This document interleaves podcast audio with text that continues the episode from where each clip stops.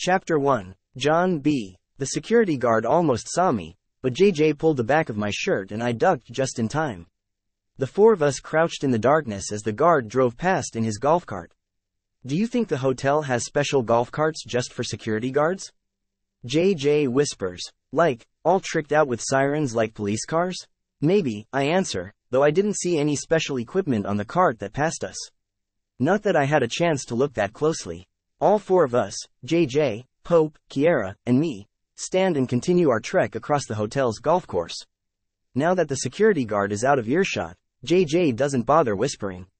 Spring break sucks, he announces firmly. JJ's not exactly a look on the bright side kind of guy. Trust me, there'd be no point in telling him, hey, at least it's a week or two off school, because it's not like he cares about school anyhow. Or I could point out that the temperature this afternoon got all the way up to 70 degrees, even though the average high on the island this time of year is only 60. So we got to spend the day in shorts and t-shirts, but he just point out that it's dropping down into the 40s overnight anyhow. Plus, then Kiara would launch into a lecture about climate change, and even though she's totally right about all that, Kiara's lectures aren't exactly a whole lot of fun. And we came out tonight looking for a good time. Plus, the thing is, JJ's right. When you live in the OBX like we do, spring break does kind of suck. You know those videos people post online, on some beautiful sandy beach with everyone in bathing suits and partying in the sunshine? Or maybe they're, I don't know, skiing on a mountaintop. Or staying at some luxury hotel getting spa treatments. Or skydiving or yacht racing or something in some exotic location. Whatever rich people do in their spare time. Anyway, those images come from places like this. The places where the rich folks, we call them kooks, forget there are actual people who live in their vacation destinations all year round. Here in the Outer Banks, spring break means dozens of mainland kooks breezing onto the island, filling the hotels, crowding the beaches, and taking up every seat at every restaurant. They clear out the local shops so there's no bait and tackle left for the rest of us to go fishing.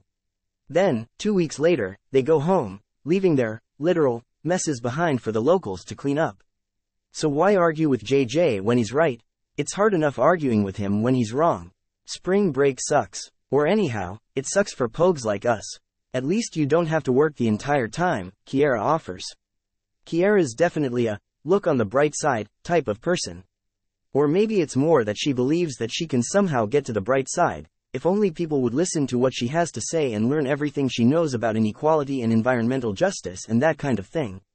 She says all these partiers are bad for beach erosion, but they're also good for business, her parents' business. Her dad owns the Wreck, one of the most popular restaurants on the island, and spring break brings in a ton of customers. Ever since she was big enough to hold a tray, Kiara's had to work at the restaurant while everyone else is on vacation. Her parents could definitely hire someone else, but her dad thinks it's the sort of thing that builds character. Plus, he wants Kie to know all there is to know about running that restaurant. He thinks she's going to take over the place someday. Of course, Kie has other plans. Kie's also the type of person who always has other plans. But her parents don't know their daughter wants to spend her life fighting for environmental justice, not serving platters of fresh oysters to rich folks who couldn't care less about stuff like that. Kie tells me stuff she'd never tell her parents. Not just me, I guess. Sure, I like to think she's closer to me than she is to JJ or Pope, but I bet JJ and Pope like to think the same thing. Kie's our best friend, but she's also a girl, and a really gorgeous, really cool girl. She's not even really a pogue like the three of us. I guess I should explain. Here at the OBX, the locals, and the spring breakers, are divided into two camps the kooks and the pogues. The kooks, like I said, are the rich families who spend their money at beachfront restaurants and hotels, and the pogues are the ones who work at those restaurants and hotels. There's not really anything in between, not around here. On our island, you have either two jobs or two houses. Anyway, the three of us, JJ, Pope, and me, act like we're not jealous or competitive about Kiara, but there's an unspoken thing in the air among us sometimes when Kie pulls her long hair up into a ponytail, exposing her soft neck, or emerges from the water in a wet bathing suit. At least your dad gave you tonight off, Pope offers, the voice of reason like always. Pope's not a bright side or dark side kind of guy, he just tells it like it is. He believes in truth and logic, that kind of stuff. So right now, he's pointing out that yes, Kie has to work all through spring break, but she does have tonight off. Which means the four of us get to hang out. And maybe make some trouble, too. You sure you want to do this? Pope asks, turning to me. I think sometimes he expects me to be the voice of reason, too. After all, I've been living on my own ever since my dad disappeared and I haven't burned the house down yet, so I must be doing something right. My uncle Teddy is technically my guardian, but he's not exactly reliable. As in, I haven't seen or heard from him in weeks. He works in construction, and he splits whenever there's a building job to be had in some other city or town. As in, I'm living alone in the house where I used to live with my dad. No, wait. I still live there with my dad, he's just been gone. For a while, but anyway, I've been on my own. And like I said, I haven't blown up the house yet, which is enough to make Pope think that I must be as mature as he is. Which is why he's looking at me now, hoping I'll be the one to call off our latest plan. Not a chance. Hell yeah, I want to do this, I say. Not about to let the kooks have all the fun. Damn straight, JJ agrees. What is our latest plan? It's pretty simple. Like I said, the hotels are packed to capacity with unfamiliar, kook, faces for the next two weeks. Families with whining kids, teenagers with their parents' credit cards. Which means hotel security already has its hands full looking for toddlers who wandered off when their parents were busy getting shit faced, or trying to keep drunk kook teens from diving into the freezing pools that are only open for show. Which means that four innocent pogues like us have an opportunity to waltz right in without anyone noticing, lift some booze from the hotel bar or a forgotten room service card or whatever they have at those places. Kiara stayed at a nice hotel with her family in California last summer, so she knows how hotels work better than the rest of us, and party like it's, well, spring break, on our terms. Why did Kie stay at a fancy hotel last summer? Like I said, even though she hangs out with us, she's technically a kook. Her family lives in Figure 8, not on the Cut, which is the south side of the island where JJ, Pope, and I live. Kie even went to the kook school for a year. But Kiara dislikes the kooks as much as the rest of us and insists that she's a pogue through and through. That's why the four of us are currently dressed in shades of black and gray, sneaking across the golf course attached to the island's nicest hotel. I mean, go big or go home, right? If we're going to do this, we're going to do it at the best place, the sort of place where four pogues wouldn't be caught dead. JJ's got the hood of his sweatshirt pulled up over his blonde hair. Kiara's wearing dark blue jeans with a black long sleeved shirt on top. Pope showed up with a white t shirt on over his jeans. I'd guessed he wouldn't really get it about stealth mode, so I brought an extra black shirt just in case and made him put it on over his white shirt before we stepped foot onto the hotel's perfectly manicured golf course. All we gotta do is get in and get out, JJ says. He's still wearing the shorts he had on this afternoon, when it was sunny and warm, and I can tell he's trying not to let us see that he's freezing now that the sun's gone down. JJ doesn't like to show weakness.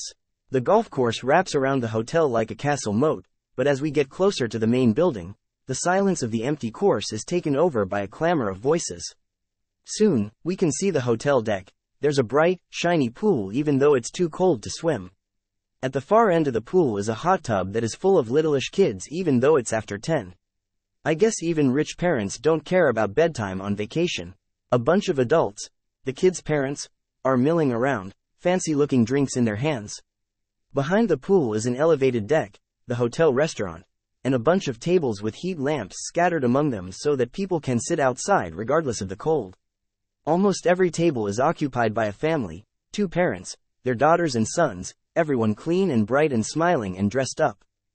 This doesn't even look like fun, I whisper, and I half mean it. At some of the tables there are teenagers sitting with their parents. Is that really how they want to spend their spring break, hanging out with their parents? Once we get out of here and back to my place, there will be no adults to tell us we're too young for anything. No Kiara's dad to tell her to get to work. No Pope's parents asking about his latest homework assignment. And definitely no JJ's dad getting into one of his moods. I miss my dad, but I'd be lying if I said there weren't some advantages to living on your own. I noticed Sarah Cameron, local kook princess, sitting at one of the tables with her parents and her brother. Her long, always a little bit messy blonde hair is pulled into a ponytail. I already knew the Camerons weren't leaving the OBX for spring break because I work for Mr. Cameron, Ward, maintaining his yacht. Ward is smiling at all the tourists like he's the mayor or the island's official welcoming committee, but Sarah looks bored. Not that I know her so well that I can read the expression on her face, but the bored teenager stuck with her parents look is pretty universal. So much for stealth mode, Kiara whispers.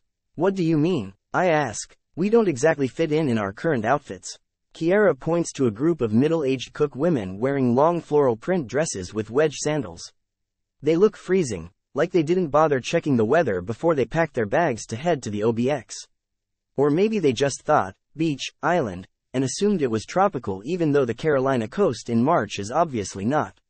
Sarah Cameron, at least, a local like us, is dressed weather appropriately just like we are. Well, except for JJ in his shorts. Most of the men are wearing a variation on the exact same outfit khaki pants, button down shirt, navy blazer, striped tie. I wonder if their conversations are as dull as their clothes. Hey, Kie, I try. You know how to fit in with the kooks, right? Couldn't you just go right up to the bar and order a bunch of drinks? Tell them to charge it to your room or something? Kie looks at me with daggers in her eyes. She hates when any of us remind her of her kook status. I grin because I know she'll do whatever it takes to prove she's one of us, not one of them.